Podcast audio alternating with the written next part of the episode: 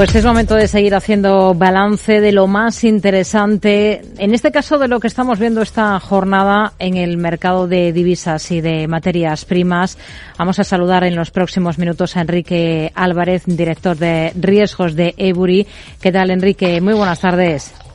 Muy buenas tardes, ¿qué tal? Bueno, es un día interesante con varias referencias que tenemos en el punto de mira, particularmente al otro lado del Atlántico, particularmente en Estados Unidos. Eh, tenemos datos de confianza del consumidor, tenemos datos de ventas de casas de viviendas, el deflactor PCE estadounidense.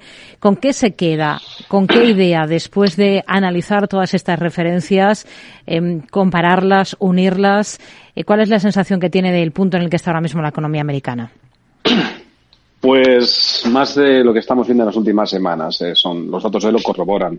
Que quizás eh, a medio plazo hayamos visto ya el pico de la inflación en, Estados Unidos. Vemos que la inflación subyacente, aunque sigue muy alta, pues está entrando en una suave tendencia a la baja. Y que y por otro lado, pues el, gasto del consumo continúa relativamente fuerte. Los consumidores eh, continúan con confianza lo cual es entender, es, perfectamente comprensible dado, dada la fortaleza del mercado de mercado laboral. Así que eh, inflación en declive y no vemos riesgo de recesión.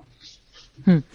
Es una, una, jornada en la que, además de estas referencias en Estados Unidos, hoy hemos conocido por las minutas de la reunión del Banco de Japón que la Junta de Política Monetaria de la entidad ya discutió en su reunión de octubre el potencial impacto que tendría una futura retirada de sus tipos de interés ultrabajos. La decisión de esta semana de ampliar ese rasgo de rango de oscilación de sus bonos estatales a largo plazo, eh, ¿podemos entender que es el primer paso de esta estrategia?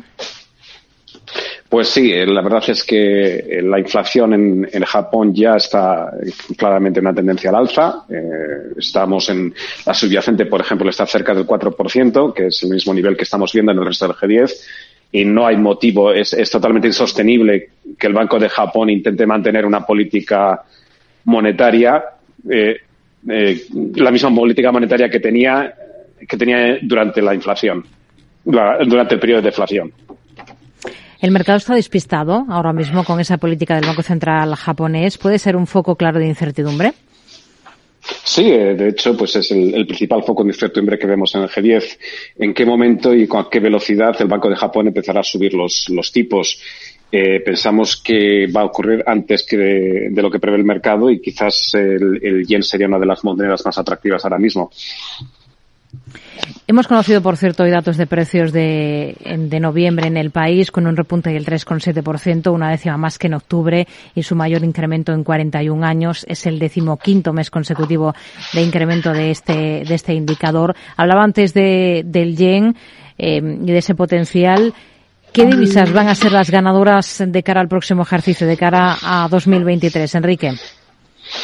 Bueno, pues en 2023 el, el gran factor que, moverá los, los, mercados de divisas continuará siendo la política monetaria de los bancos centrales respectivos.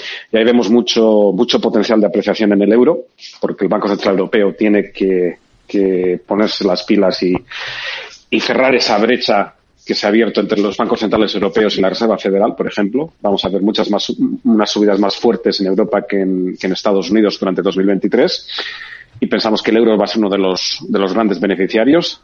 Y por otra parte, las divisas emergentes, o por lo menos aquellas cuyos bancos centrales pues han hecho ya los deberes y ya tienen los tipos bien por encima de la inflación. Si hemos visto el pico de la inflación en, a nivel global, pues eh, podremos, es, el momento dulce, digamos, para las monedas de, países emergentes como México y Brasil, cuyos bancos centrales podrán empezar incluso a bajar tipos y reactivar la economía mientras se mantienen unos tipos reales muy, muy atractivos. O sea que pensamos que tanto el euro como las, las divisas de países emergentes con tipos altos son quizás las, las grandes oportunidades para 2023. ¿Y dónde ve las mayores dudas?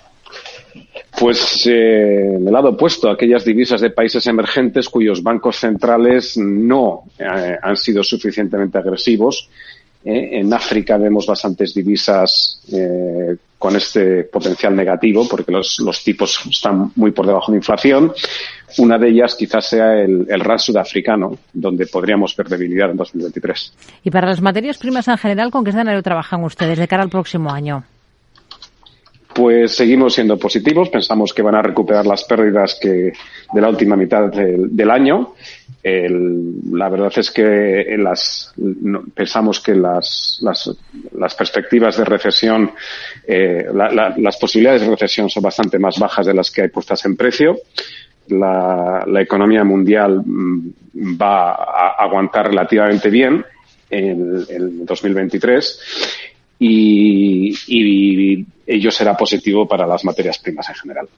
Enrique Díaz, director de riesgos de Ebury, gracias por analizar con nosotros eh, tanto el mercado de materias primas como el de divisas. Hasta una próxima y felices fiestas. Muy buenas tardes. Felices fiestas.